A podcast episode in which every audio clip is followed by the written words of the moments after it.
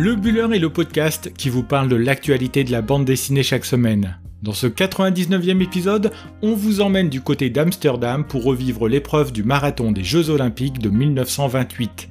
Dans la deuxième partie, on balayera l'actualité de la semaine en vous présentant les autres sorties qui ont retenu notre attention. 42 km et 195 mètres, voilà la distance qui sépare la ligne de départ de la ligne d'arrivée du marathon d'Amsterdam qui a eu lieu lors des Jeux olympiques de 1928. En cette année olympique, Nicolas Debon, lui le passionné de sport qui a déjà dessiné le cyclisme ou encore l'escalade, nous fait revivre cette course épique qui a eu lieu il y a 93 ans. Mais pourquoi faire revivre cette épreuve aussi ancienne alors que d'autres plus récentes se sont inscrites dans l'histoire du marathon moderne, me direz-vous?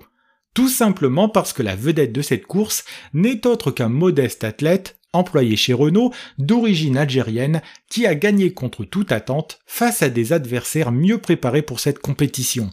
Si aujourd'hui l'olympisme a fait entrer une forte dose de professionnalisme dans ces disciplines, il fut un temps où les compétitions étaient ouvertes aux amateurs, comme nous le rappelle cet album qui permet de se plonger dans l'univers des jeux avant l'heure. L'athlète en question se nomme El Wafi Bouguera, mais quasiment jamais son nom ne sera prononcé, pour le lecteur comme pour le suiveur de la course, il restera à tout jamais El Wafi. Originaire d'un petit village aux abords du Sahara algérien, il est plutôt petit et assez chétif, discret, mais il est capable de courir pendant des heures et des heures sans se fatiguer. Il grandit ainsi dans cette Algérie française et il semble avoir rejoint le territoire métropolitain en 1923 en raison de ses aptitudes sportives déjà remarquées à l'époque. Toutes ces informations et bien d'autres encore nous sont rappelées en trois pages à la fin de l'album, pages qui s'ouvrent sur la photo du héros du jour en train de pénétrer dans le stade. Mais revenons-en à la course qui se déploie sur les 105 pages de ce très bel album, puisque quand il prend le départ du marathon d'Amsterdam en 1928, ce n'est pas à lui que l'on pense en premier au moment de dresser la liste des favoris. Les Américains, mieux chaussés et mieux soignés, les Indiens du Mexique, réputés infatigables, les Anglais, équipe la plus solide de ce marathon, ou encore les Japonais, emmenés par un certain Yamada virevoltant, sont les grands favoris de cette épreuve. Dans le stade olympique, inauguré pour l'occasion, le peloton des coureurs se rassemble sous les vivas d'un public qui s'apprête à assister à du grand spectacle. Il faut dire qu'en ce 5 août 1928, un invité de dernière minute s'est glissé dans cette compétition, le vent, lui qui accompagnera les concurrents lors de leur remontée vers le stade alternant des cases qui nous plongent dans des vues d'ensemble avec peloton de coureurs en file indienne sur paysage de campagne et des compositions des mouvements des athlètes en plusieurs cases, l'album de Nicolas Debon immerge totalement le lecteur dans la compétition. Il fait aussi le choix d'un camailleux de marron pour mettre en couleur cette bande dessinée qui, grâce à cette patine, permet de se plonger dans un événement du passé. Son dessin fait presque revivre minute par minute ce marathon en ménageant le suspense à la manière d'une course que l'on serait en train de vivre en direct. À l'époque, pas question de suivre l'événement à la télévision, c'est un journaliste, un certain Louis Martens, qui va rendre compte au public du déroulé de ce marathon. Passionné de course à pied, cet ancien athlète, devenu journaliste après sa carrière, s'installera dans le bus des suiveurs pour coller au plus près des concurrents engagés dans cette course contre soi-même et contre les éléments. Marathon est au passage un album qui nous rappelle la dureté du sport, mais aussi l'incertitude du résultat, certainement l'élément le plus caractéristique de cette fameuse course. Alors que les Jeux olympiques de Tokyo sont en ligne de mire, voici un album qui devrait attirer l'œil non seulement des amateurs de sport, mais aussi de celles et ceux inspirés par les aventures humaines. En effet, l'être humain est au centre de ce titre, lui que l'on voit souffrir et se dépasser pour la beauté du sport, lui que l'on voit aussi se passionner pour les exploits de ses congénères. Album qui sortira ce vendredi 25 juin en librairie, Marathon est un superbe récit que l'on vous recommande chaudement et qui est édité chez Dargo.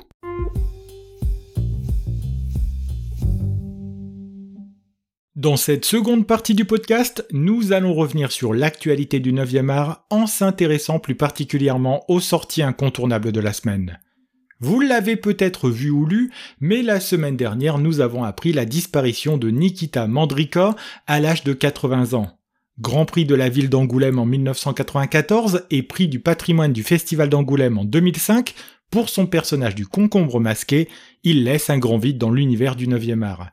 Lui qui aura inspiré pas mal d'auteurs, a aussi été à l'origine, en compagnie de Claire Bretéché et Marcel Gottlieb, de la création de L'écho des savanes en 1972.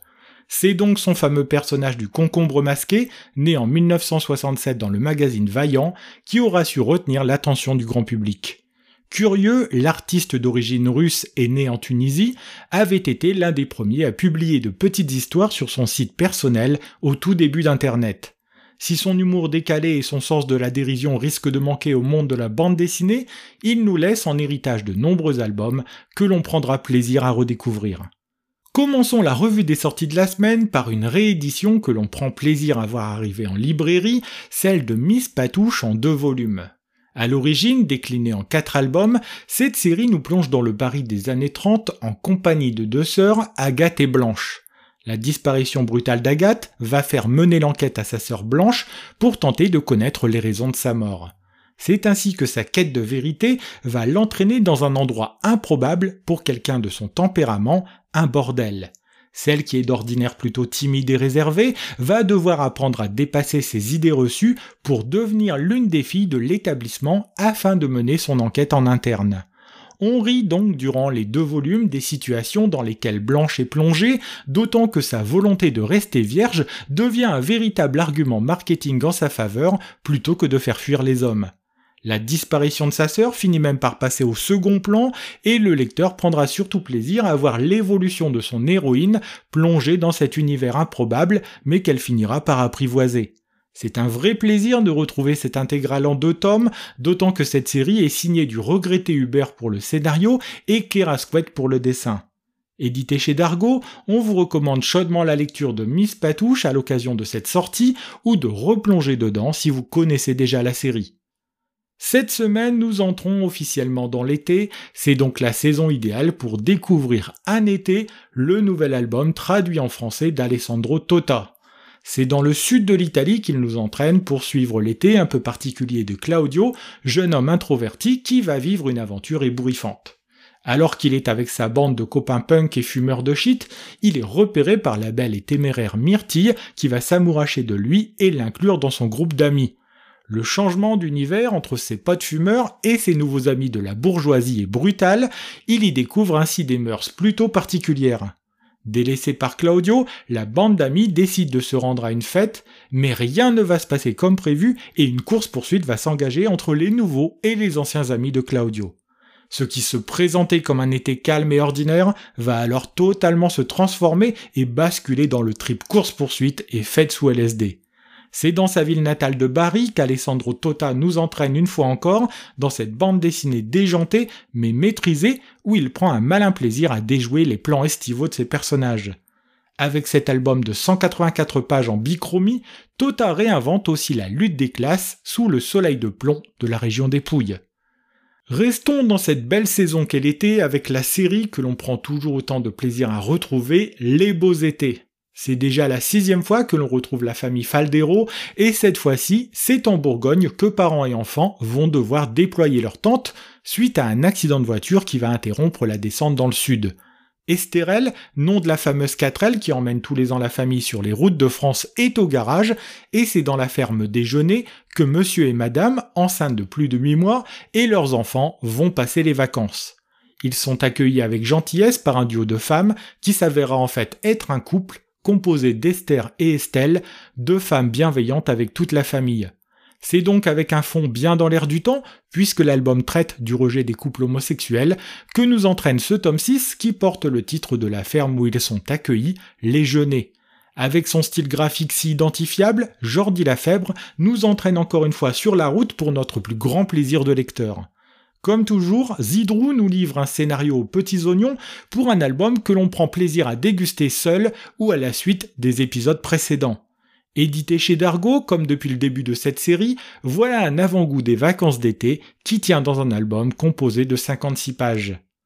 Pas prêt à se taire est un titre que l'on doit aux éditions Lapin et qui met à l'honneur 35 femmes que l'on peut aisément glisser dans la catégorie des féministes au regard de leurs engagements ou de leur parcours. Plutôt que de raconter leur vie de manière classique, Esther Meunier, qui scénarise cet album, a décidé de partir de leurs paroles et de leurs citations pour nous expliquer qui sont ces femmes de tempérament. Louise Michel, Niki de Saint-Phal ou des figures plus récentes comme Rokaya Diallo ou encore Adèle Haenel se retrouvent ainsi dans cet album qui fait 160 pages. Pour chacune de ces femmes, une brève présentation accompagne donc leurs paroles et le tout est richement illustré par la talentueuse Léa Castor qui signe là un album qui n'est pas à proprement parler une bande dessinée. On se rend compte, surtout grâce à ce titre, de la richesse que peuvent apporter toutes ces femmes qui permettent de faire évoluer la condition féminine dans notre société et donc aussi la place qu'elles peuvent occuper ne serait-ce que pour les dessins qui accompagnent chaque personnage ou pour les informations qu'il apporte, Voici un bel ouvrage, original dans son approche, que l'on vous recommande chaudement. Comme une Madeleine de Proust, c'est toujours avec grand plaisir que l'on voit débarquer un nouvel album des aventures de Léonard, l'inventeur le plus loufoque de la bande dessinée franco-belge. Imaginez, c'est déjà le 52e tome de cette série qui traverse ainsi les générations et amuse toujours autant le public avide de retrouver les aventures de ce génie un peu fou. Baptisé Vacances de génie, voilà un titre parfaitement de saison qui va nous entraîner par monts et par vaux en compagnie de Léonard, mais aussi de Basile, son disciple, et de Raoul le châtigré. Toujours aussi efficace, les sketchs nous entraînent dans les Dolomites, mais aussi au Genius Rock Festival que notre concepteur de génie a créé, ou encore dans l'espace. Inutile de vous dire que la multiplicité de ces lieux sera propice à de nombreux gags auxquels Basile devrait être comme souvent la victime malheureuse. Si pour Léonard c'est les vacances, pour le disciple point de repos, ce qui le poussera à tenter sa chance dans le 9e art où il essaiera de devenir le héros d'une aventure en compagnie de Ricochet. Scénarisé par Zidrou là aussi, c'est toujours l'inimitable turc que l'on retrouve au dessin d'un album que publient les éditions du Lombard. Terminons la revue des sorties de la semaine par un album qui aborde le douloureux sujet de la garde des enfants par les pères une fois les familles séparées. Crépuscule des pères, titre de cet ouvrage, prend appui sur la malheureuse affaire André Fourquet qui a eu lieu en 1969 pour raconter le combat de Thomas, alors en plein divorce, mais surtout en pleine bataille pour obtenir la garde partagée de sa fille 47 ans plus tard. Bien entendu, il n'est pas question ici de légitimer le comportement qu'a eu Fourquet à l'époque, mais plutôt de comprendre ce qui l'a poussé à une telle extrémité, celle de se suicider en même temps qu'il abattait deux de ses enfants. La narration alterne donc entre 1969 et 2015, où Thomas redécouvre cette affaire qui s'est déroulée à quelques kilomètres de chez lui bien des années plus tôt. Engagé lui aussi dans ce processus souvent douloureux, il est entraîné dans une lutte par avocat interposé pour obtenir la garde partagée de sa fille avec qui il a noué des liens forts. Deux histoires différentes à deux époques séparées, mais à chaque fois un même problème, la difficulté à écouter la parole des pères quand il est question de l'épineux sujet du droit de garde en cas de divorce. Tout cela est fait ici avec grande intelligence, dans un album passionnant de bout en bout que l'on doit au scénario de Renaud Cojo. Qui mieux que Sandrine Revel, avec son trait délicat et hypnotique, pouvait mieux servir le propos fort d'un tel album il en ressort au final un ouvrage dont la lecture permet de mieux comprendre le point de vue des pairs, et ce titre est disponible aux arènes BD. Voilà, nous en avons terminé avec ce 99e épisode du Buller. Si vous souhaitez découvrir des images de la bande dessinée marathon, ou si vous voulez nous laisser des remarques et des commentaires, n'hésitez pas à passer sur Instagram sur le compte lebuller.podcast. Si vous avez aimé cet épisode, n'hésitez pas non plus à le partager autour de vous et à nous suivre sur Apple Podcast, Spotify, Deezer, YouTube, Google Podcast ou sur votre plateforme préférée. Il me reste à vous souhaiter de bons moments de lecture et je vous dis à la semaine prochaine pour un centième épisode de votre podcast sur l'actualité de la bande dessinée.